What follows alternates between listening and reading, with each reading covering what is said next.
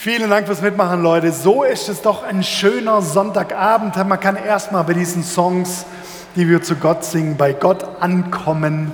Dann können wir noch bei uns ankommen, miteinander connecten und das ein oder andere kühle Getränk trinken, das wir heute von der Jeanette bekommen haben, unsere Sonntagsmanagerin. Hi, Jeanette. Voll cool. So, und jetzt können wir beim Wort ankommen. Ich hoffe, ihr habt euch alle schon mit so einem Zettel bewaffnet, denn um den wird es gleich gehen. Das war wie der Himmel auf Erden, sagen wir und denken an unseren Sommerurlaub zurück. Was habe ich von euch für coole Sommerfotos bekommen aus eurem Urlaub? Zum Beispiel das Ding hier von meinem Freund Marcel, der irgendwo auf irgendeinem Meer herumgesegelt ist und mich unbedingt daran teilhaben lassen wollte, wie er sich so fühlt, wie für ihn so der Himmel auf Erden ist. Oder auch noch das zweite Foto äh, auch bekommen. Da streckt jemand seine Füße Richtung Koma See. Ja, das ist doch richtig wie der Himmel auf Erden.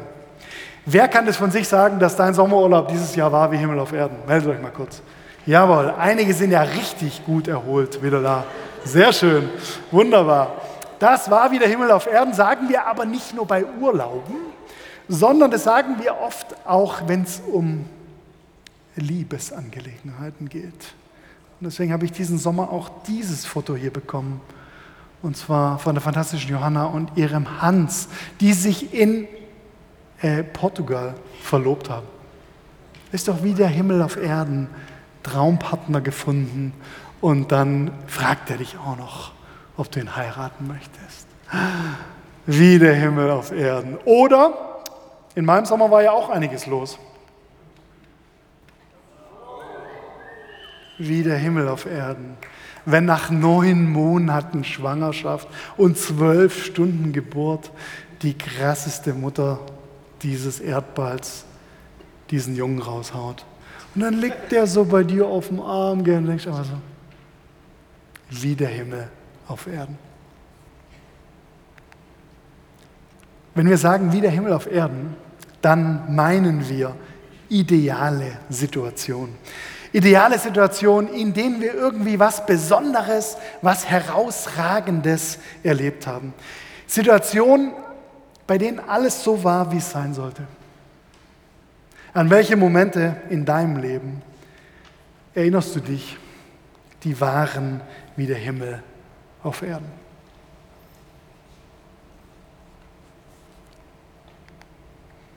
Kesselkirche heißt unsere dreiwöchige Predigtserie, die wir zurzeit hier im Jesus-Treff haben. Hat letzte Woche angefangen, geht heute weiter und nächste Woche schon der Abschluss. Wir wollen uns mit dir um die Fragen kümmern, warum es Jesus-Treff gibt, was es mit dir zu tun hat und wozu wir da sind. Himmel auf Erden bringen viele Leute nicht unbedingt so mit Kirche in Verbindung. Gell? Ähm, überleg mal kurz, was war das denn bei dir so? Wo war Kirche für dich schon mal zumindest ein bisschen? Wie der Himmel auf Erden fällt dir da eine Situation ein, wo das so war? Fällt vielen Menschen schwer, Kirche mit so einer Idealvorstellung zusammenzubringen. Deswegen wollen wir uns heute mit diesem Thema befassen und zwar besonders mit dem Fokus auf Du Kirche. Letzte Woche ging es darum, was ist meine Rolle in diesem Zusammenhang mit Kirche?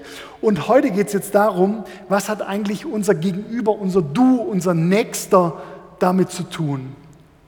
Was hat Kirche eigentlich auf dich für eine Auswirkung, die auch dein Mitmensch mitkriegt? Du Kirche. So heißt unsere Predigtreihe. So heißt unser Predigtthema von heute. Und diese Frage, was hat Kirche mit unserem Du zu tun, die wollen wir heute an einen Text stellen, an einen ganz besonderen Text. Und deswegen habt ihr euch gerade alle schon mit Zetteln bewaffnet. Unser Predigtext von heute kommt aus dem Matthäusevangelium, sechstes Kapitel. Und dieser Text ist das bekannteste Gebet der Welt. Das Vaterunser. Also ich muss sagen, als ich mich in der Vorbereitung mit diesem Text befasst habe, muss ich sagen, das, das Vaterunser ist für mich sowas Traditionelles, sowas Bekanntes. Das beten wir hier jeden Sonntag in jedem Gottesdienst dass ich gemerkt habe, das ist mir ganz schön fremd geworden. Kennst du das, wenn man sowas jeden Sonntag betet und es ist einem so vertraut, dann wird es einem auch irgendwann fremd und man kann gar nichts mehr damit anfangen, weil man es einfach nur so runterbetet. Mir ging es so mit dem Vater unser. Und jetzt haben wir in diesen Sonntagen drei Sonntage denselben Text. Und dieses Gebet steht ja nicht einfach so zusammenhanglos in der Bibel, sondern es kommt aus Matthäus 6 und das ist die große Bergpredigt von Jesus von Nazareth. Dieser Jesus, der macht in dieser Bergpredigt quasi sein Programm klar. Und das müssen wir wissen, wenn wir jetzt heute uns um dieses Gebet drehen. Das war damals für jüdische Rabbis oder, oder Lehrer der damaligen Zeit gar nichts Besonderes, wenn Leute dich gefragt haben, ey Rabbi, lehre uns beten. Oder Rabbi, sag uns mal, wie wir beten können. Das war eigentlich ganz normal, denn wie wir beten zeigt ja, wie wir glauben. Also wenn ein Rabbi dir damals erklärt hat, wie man betet, dann konntest du herausfinden, wie sieht dieser Lehrer die Dinge? Wie steht er zu dieser Welt? Was will er, dass wir glauben? Was ist dem sein Programm? Ich werde jetzt den Predigtext vorlesen und die Zettel bei dir auf deinem Schoß, die sind dazu da, dass wenn du einen Stift dabei hast, dass du dir diverse Sachen anstreichen kannst in diesem Text, dass du mitschreiben kannst und du darfst den Zettel auch gerne mit nach Hause nehmen, der dich vielleicht in dieser Woche noch an die Predigt vom Sonntag erinnert. Jetzt lese ich mal unseren Predigtext vor. Darum sollt ihr so beten. Unser Vater im Himmel, dein Name werde geheiligt dein Reich komme, dein Wille geschehe, wie im Himmel, so auf Erden. Unser tägliches Brot gib uns heute und vergib uns unsere Schuld, wie auch wir vergeben unseren Schuldigern. Und führe uns nicht in Versuchung, sondern erlöse uns von dem Bösen. Und in späteren Handschriften, die man vom Neuen Testament gefunden hat, hat jemand dazugefügt, denn dein ist das Reich und die Kraft und die Herrlichkeit in Ewigkeit. Amen. Als ich so angefangen habe, hast du sicher kurz gezuckt, Vater unser ist man schon so gewohnt mitzubeten. Man kann es eigentlich gar nicht so richtig zuhören, wenn es jemand vorliest. Heute ist unser Predigtext. Und ich möchte heute mit dir in drei Schritten durch dieses Gebet durchgehen. Erster Schritt. Ich glaube, wir haben es hier mit mehr als ein Gebet zu tun mehr als ein Gebet, eine Weltsicht. Vater unser beginnt, wie der Name schon sagt, ganz am Anfang mit dem Vers, unser Vater im Himmel. Oh, oh wei, da redet jemand von Vater. Hört sich doch total männlich an, hört sich auch ein bisschen patriarchalisch an. Gott als Vater, könnte man nicht auch sagen, Gott als Mutter sind wir heute ein paar Schritte weitergekommen, dass wir vielleicht denken würden, ja, okay, man muss ja das ja nicht immer nur so durchweg männlich sehen. Ich sage dir mal was. Warum sagt Jesus hier Vater unser? Naja, weil die ganze Welt damals männlich war. Weil der ganze Kontext, das ganze Umfeld patriarchalisch funktioniert hat. Und daran können wir wieder sehen, Leute, es ist so wichtig, dass wir unsere Bibel im Kontext lesen. Auch heute reden wir, immer wenn wir über Göttliches reden, in unserem Kontext, mit unseren Vokabeln, mit unseren Begriffen. Was anderes bleibt uns ja gar nicht übrig. Also Jesus musste damals sagen, Vater unser, denn die ganze Gesellschaft war patriarchalisch und auch wir heute haben ja nur unsere Erfahrungen, mit denen wir über was Göttliches reden können. Aber wahrscheinlich sind wir heute ein paar Schritte weitergekommen. Wenn Jesus sagt Vater, müssen wir es abstrahieren, denn damit ist nicht nur der biologische Vater gemeint, also nicht nur der Erzeuger, äh, von dem wir abstammen, der auch, sondern der Vater im Orient damals war auch immer der Chef des ganzen Haushalts, der Chef des ganzen Hauses. Man könnte sagen, der, der den ganzen Laden zusammenhält, der, der sagt, wie es läuft der, der versorgt, der die Rechnung bezahlt, der ordnet, dem alles gehört. Jesus sagt also, starte dein Gebet zu einem, der das Haus versorgt, der das Essen auf den Tisch bringt, der sagt, wie es läuft. Es gibt einen, der diesen Planeten in seiner Hand hält. Es gibt einen, der uns das Leben geschenkt hat.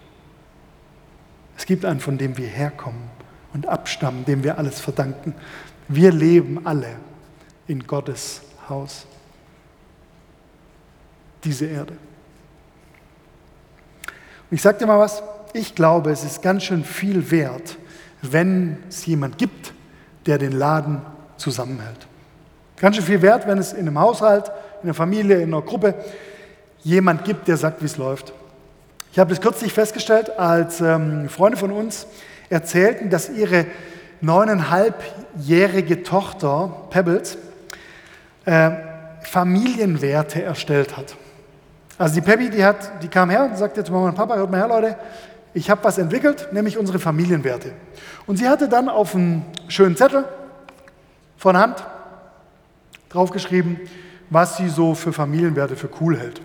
Und da steht unter anderem, Beispiel, beim Essen sind keine Handys. da steht auch, jeder hat ein Recht auf die Informationen. Neuneinhalb Jahre. Ja. Äh, niemand wird wegen einem kleinen Fehler angeschrien. Guter Wert, ne? Jeder hilft mal beim Tischdecken. Dann, wenn jemand traurig ist, wird er getröstet. Und jetzt mein Favorite, sie hat auch hingeschrieben, jeder hat Recht auf Meinung. Ey, es ist total gut, wenn jemand das Zusammenleben ordnet. Es ist gut, wenn jemand für Gerechtigkeit sorgt. Es ist gut, wenn jemand das ganze System im Blick hat. Also ich glaube, so ähnlich ist es mit diesem Hausvater, mit diesem Chef des Hauses, der mir hilft zu bemerken, es geht nicht nur um mich hier, wir alle haben denselben Hausvater, der die Familienwerte aufstellt der der Chef des Hauses ist. Deswegen, das ist eine ganze Weltsicht, die hier zum Vorschein kommt. Jesus sagt, mein Vater ist der Vater von allen Menschen. Und deswegen hat es immer eine Dimension zu meinem Du, zu meinem Gegenüber. Das ist das Erste. Das Zweite, wie geht es jetzt weiter? Mehr als ein Gebet, eine Weltsicht. Das Vaterunser geht so weiter. Dein Name werde geheiligt, dein Reich komme, dein Wille geschehe wie im Himmel, so auf Erden. Zweiter Punkt von heute Abend. Ich glaube, hier geht es mehr, um mehr als ein Gebet. Es geht nämlich um meine Beteiligung. Habt ihr bemerkt? Dein Wille geschehe wie im Himmel, so auf Erden. Soll heißen, der Wille des guten Hausvaters soll geschehen.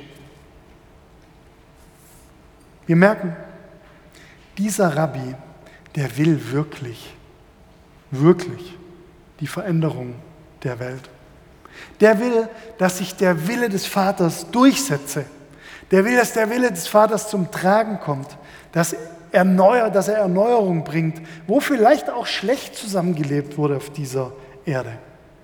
Also spätestens jetzt müssen wir sagen, oha, Vater unser, ey, ist wirklich viel mehr als ein Gebet. Dieser Typ, der uns es beibringt, der glaubt tatsächlich an eine bessere Zukunft. Der glaubt, dass der Wille des Vaters hier durchgesetzt werden kann.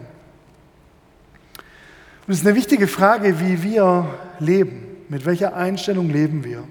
Wie sehen wir eigentlich die Zukunft? Wird jetzt alles nur noch schlechter? geht es jetzt eh nur noch bergab.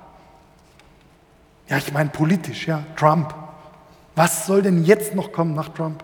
Wird alles nur noch schlimmer? Oder Stuttgart, ne? Unser Verkehr, Pragsattel. Wie lange wollen wir noch am Pragsattel im Stau stehen? Wird alles nur noch schlimmer. Immer mehr Autos, immer mehr Stau, immer mehr Verkehr.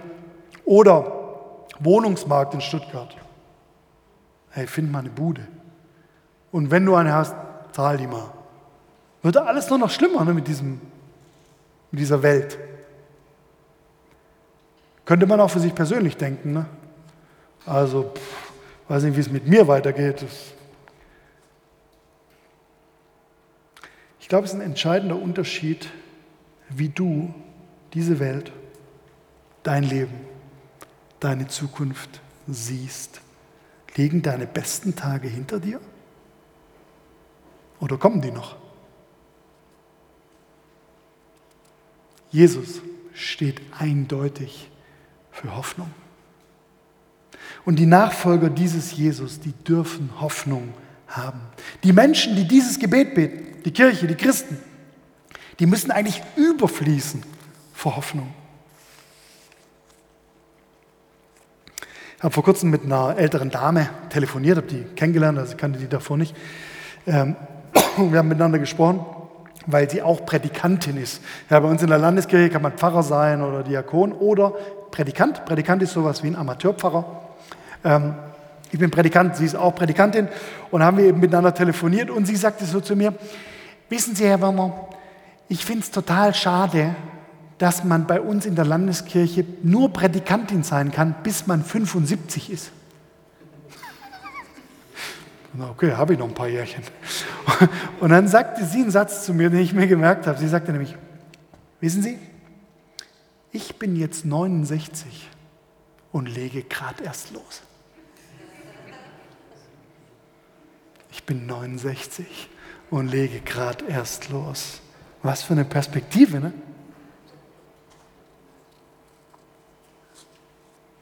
Egal welches Alter, wir dürfen glauben, dass unsere beste Zeit noch vor uns liegt. Ist nicht geil? Mit dieser Perspektive dürfen die Beter dieses Gebets leben. Wir dürfen sogar sagen, ich bin beteiligt an dieser Himmelsbewegung auf dieser Welt. Ich bin daran beteiligt, dass mehr Himmel auf der Erde passiert. Wie im Himmel, so auf Erden, sagt Jesus. Jesus redet hier von einem Ideal, gell? Himmel.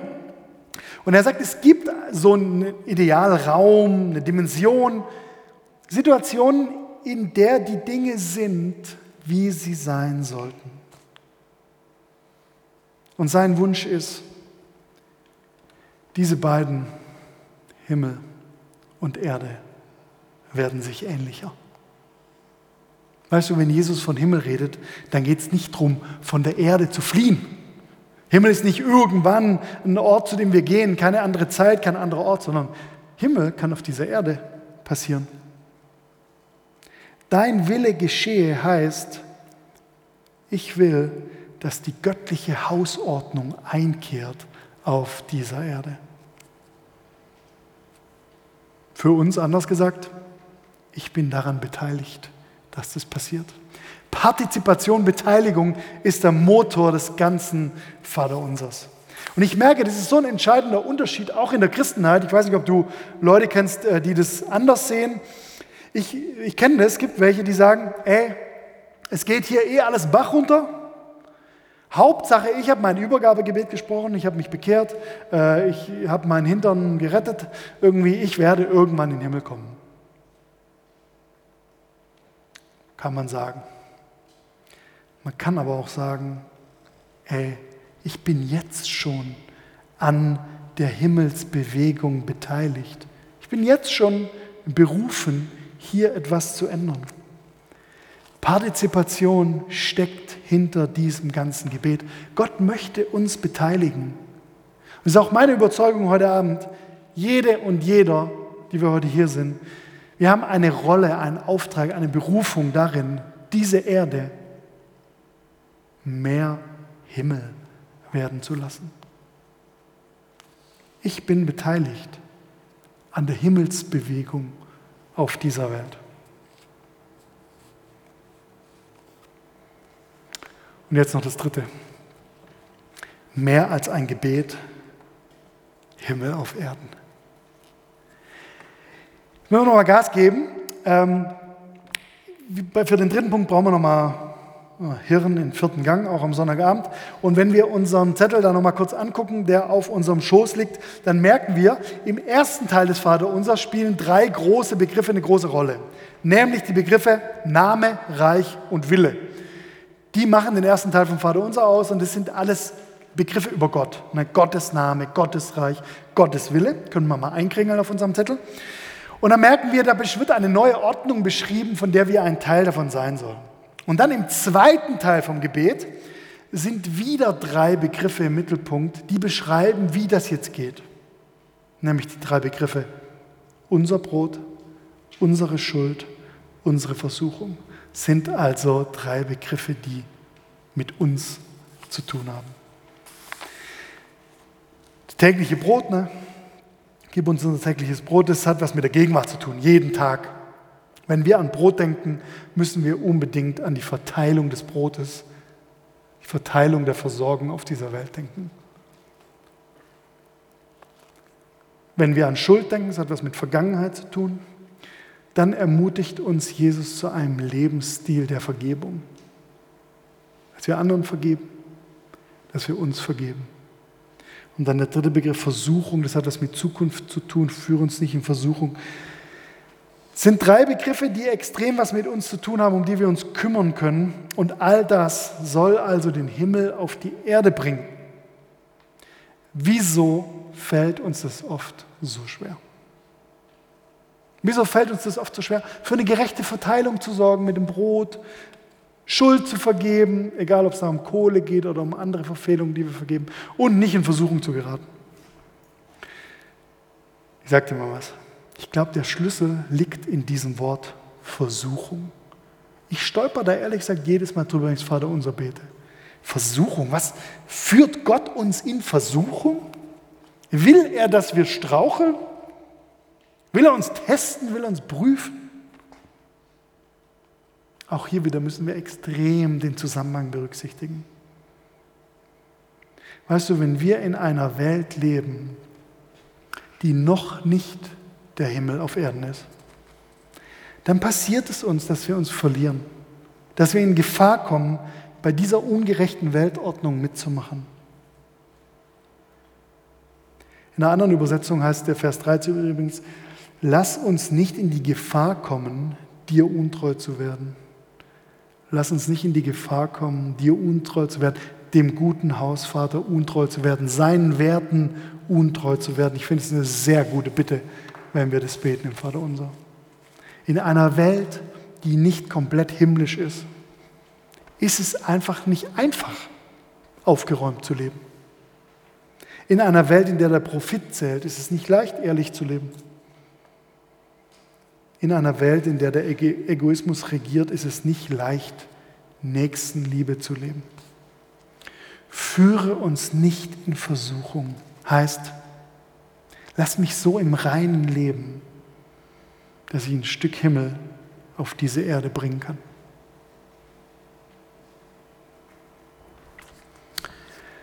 Rob Bell, einer meiner Lieblingstheologen aus Amerika und äh, Podcaster, sagt es mal so: Keep me so grounded and centered that I am not tempted to contribute to the bad ordering of the household. Lass mich so geerdet und bei mir selbst sein, damit ich nicht versucht bin, zur schlechten Hausordnung beizutragen.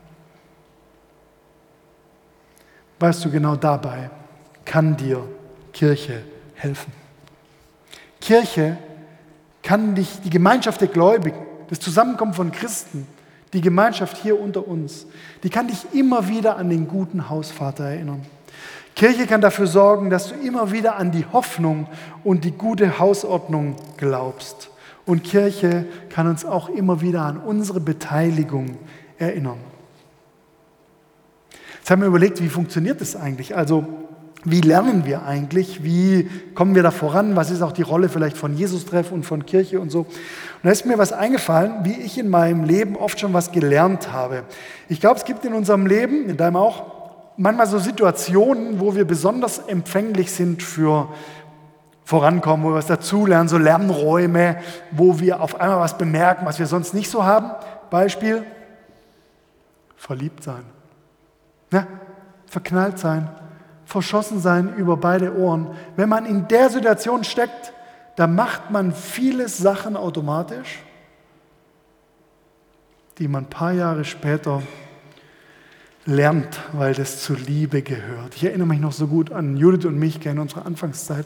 Was haben wir da, was haben wir da alles gemacht? Ey, sie heimgefahren nachts, Blumen gekauft, äh, stundenlang geredet, man hat sich getroffen zu den übelsten Tag- und Nachtzeiten, war einem völlig wurscht, man musste nochmal was nachfragen. Ja, man hat Zeit miteinander verbracht, man musste keine Termine machen für die Paarzeit, sondern es hat sich automatisch ergeben. Versteht ihr?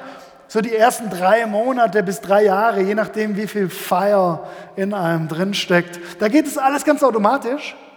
Und dann irgendwann später ist Liebe was, was wir gelernt haben. Die Zeit des Verliebtseins bringt uns bei, wie wir lieben. Wenn ich jetzt zum tollen Blumenladen Flowers and Friends fahre und einen schönen Blumenstrauß kaufe, dann mache ich das aus Liebe, nicht aus Verliebtsein.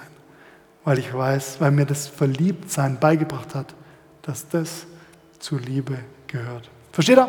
Manchmal gibt es in unserem Leben so Lernräume und Lernsituationen, in denen das Leben uns etwas beibringt, was wir dann später tatsächlich oder an einer anderen Stelle umsetzen. Kirche sein heißt, wir lernen hier verliebt zu sein ins Du. Kirche sein heißt, verliebt zu sein in die Hoffnung Gottes für diese Welt. Kirche sein heißt, verliebt zu sein, in gemeinsam in der Liebe wachsen. Das ist meine Hauptaussage von heute. Kirche inspiriert dich, für andere Himmel auf Erden zu sein. Kirche inspiriert dich, für andere Himmel auf Erden zu sein. Hört sich groß an, gell, Himmel auf Erden. Puh, schon belegt, was, was, was heißt denn das? Ist vielleicht ganz simpel, wenn wir einfach mal fragen, was ist denn mein Beitrag, dass dieses Haus aller Menschen, diese Erde, besser wird, besser geordnet, gerechter, schöner, liebevoller. Zwei Beispiele aus meinen zurückliegenden Wochen, wo ich das erleben konnte. erste Beispiel, wo jemand den Himmel auf meine Erde gebracht hat. Wir hatten nach der Geburt von unserem Sohn, der ist am 29.07. geboren, hatten wir eine Food Chain. Und zwar die gute Mara, Freundin von uns, die hatte so eine Essenskette eingerichtet. Das heißt, in den ersten Tagen, als wir daheim waren, kamen an jedem zweiten Tag Leute vorbei mit duftenden Lasagnen, mit frisch geputztem Salat, mit Salatsauce, auch mal ein Schweinefiletchen dabei. Ja, also die leckersten Sachen wurden uns vorbeigebracht. Und ich habe am Anfang gedacht, ey, das brauchen wir doch nicht. Also ich meine, ich bin ja auch noch da, ja, ich kann auch kochen. Aber ich muss sagen, im Endeffekt, das war so ein Segen. Das war für uns der Himmel auf Erden, dass Leute über zwei Wochen, zwei oder drei Wochen ging das, uns alle zwei Tage mit Essen versorgt haben. Vielleicht ist es so einfach, den Himmel auf die Erde zu bringen. Zweites Beispiel. Ich habe euch hier schon mal von meinem Barber erzählt, von meinem Friseur, der macht so mein Bart und meine Haare und so. Muss mal wieder. Aber auf jeden Fall äh, in Zuffenhausen, ja, mein Barber. Und ich sage jetzt mal so, der macht richtig, also macht richtig geil, finde ich. Also ich, ich richtig frisch, frisch hier an Seiten, richtig frischer Bart und so. Also tipptopp, man fühlt sich auch echt super behandelt da. Aber der Laden ist jetzt, sagen wir mal, eher ein bisschen so eine andere Lebenswelt als meine. Ja. Da sind eher so Gangstertypen und so, Zuffenhausen halt. Gell. Und, und jetzt mal ich da reingehe, unterhalte ich mich dann mit meinem Barber und so. Und ich habe euch letztes Mal, als ich von dem erzählte, hat er zu mir gesagt, Tobi, ich will auch mal mit dir nach Brasilien und ich könnte dann da den Jugendlichen beibringen, wie man Haare schneidet und so. Also das gehen wir jetzt mal an. Jetzt wir mal gucken, ob wir das nächstes Jahr hinkriegen, dass ich mit dem nach Brasilien fliege. Auf jeden Fall, jetzt gab es was Neues. Letztes Mal, als ich da war, hat er so zu mir gesagt, Tobi, hast schon gehört? Wir waren im Waisenhaus. Wir sind hier mit unserer Barber-Crew ins Waisenhaus gegangen. Ich weiß nicht, Waisenhaus, da, da alle Sozialarbeiter springen einem da wahrscheinlich an die Kehle. Gell? Das heißt eigentlich irgendwie Jugendhilfeeinrichtung oder Wohngruppe äh, für gefährdete Jugendliche oder was, keine Ahnung, wie man das bezeichnet. Auf jeden Fall, äh, mein Barber sagt, sie waren im Waisenhaus und haben dann dort allen Mitarbeitern und allen, die da gewohnt haben, kostenlos die Haare und die Bärte gemacht. Einfach so, weißt Tobi, einfach mal was zurückgeben. Einfach aus Dankbarkeit mal was machen. dann hat er gesagt, weißt du was, wir haben es nicht mal auf Instagram gepostet.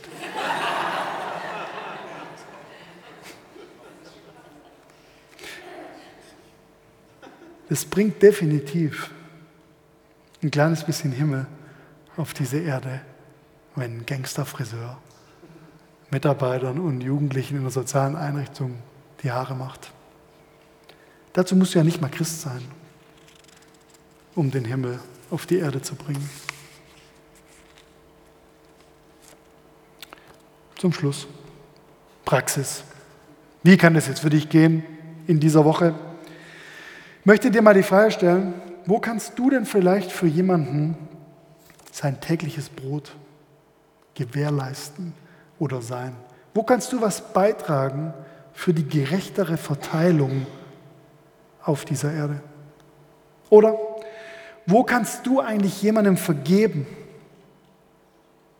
Wo kannst du vielleicht auch dir vergeben? Wo kannst du einen Lebensstil der Vergebung einüben? Wo kann das bei dir in deinem Leben konkret werden? Und wo kannst du vielleicht darauf achten, dich nicht in deinen, von deinen Umständen in Versuchung führen zu lassen, nur auf dich zu sehen? Wo kannst du denn in dieser Woche das Du in den Blick nehmen? Wo kannst du beitragen, dass diese Erde dem Himmel ähnlicher wird?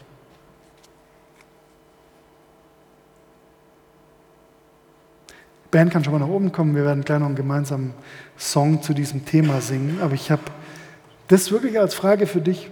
Vielleicht notierst du die dir auf den Zettel und nimmst sie mit in die Woche. Für wen bringst du in dieser Woche den Himmel auf die Erde? Morgen geht ja alles wieder los, gell? Alltag, Schule, Job, Schaffen, fängt ja alles morgen wieder an. Wen triffst du denn da? Vielleicht hat es was mit deiner Gemeinde zu tun. Wo könntest du hier in deiner Gemeinde den Himmel ein bisschen mehr auf die Erde bringen? Was ist dein Ort hier, wo du mitarbeitest, wo du dich einbringst? Vielleicht hat es was mit deiner Partnerin, deiner Freundin, deinem Freund, deinem Partner zu tun. Wo könntest du für den diese Woche den Himmel auf die Erde bringen? Vielleicht hat es was mit deiner Arbeitskollegin zu tun oder mit deinem Nachbar. Wir starten in diese Kesselkirchensaison mit dieser Frage. Und wir wollen mit dir immer wieder dieses Gebet beten, auch in diesem Jahr, weil wir glauben, dass uns dieses Gebet zeigt, wie wir Kirche sind wie wir Christen sind, eigentlich wie wir Menschen sein können. Bist du dabei?